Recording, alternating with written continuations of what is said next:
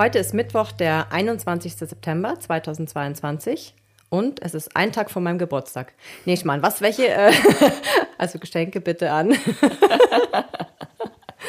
welche Energien beeinflussen uns heute, Julia?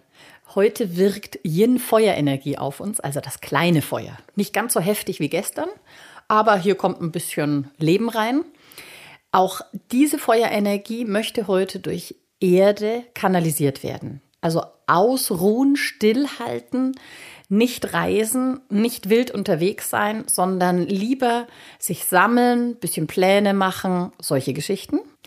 Und es wirken noch sehr viele andere Energien auf uns und die finde ich gerade sehr spannend. Was man heute nicht machen soll, ganz besonders nicht, man soll heute kein Projekt beginnen, das eine Deadline hat, denn man wird sie nicht halten können. Mhm. Also lieber gestern oder morgen beginnen. Ich, ich denke gerade darüber nach, ob es Projekte ohne Deadline gibt. Ja, doch gibt's. Ja. Ja. Insofern ähm, habt einen schönen, ruhigen Tag.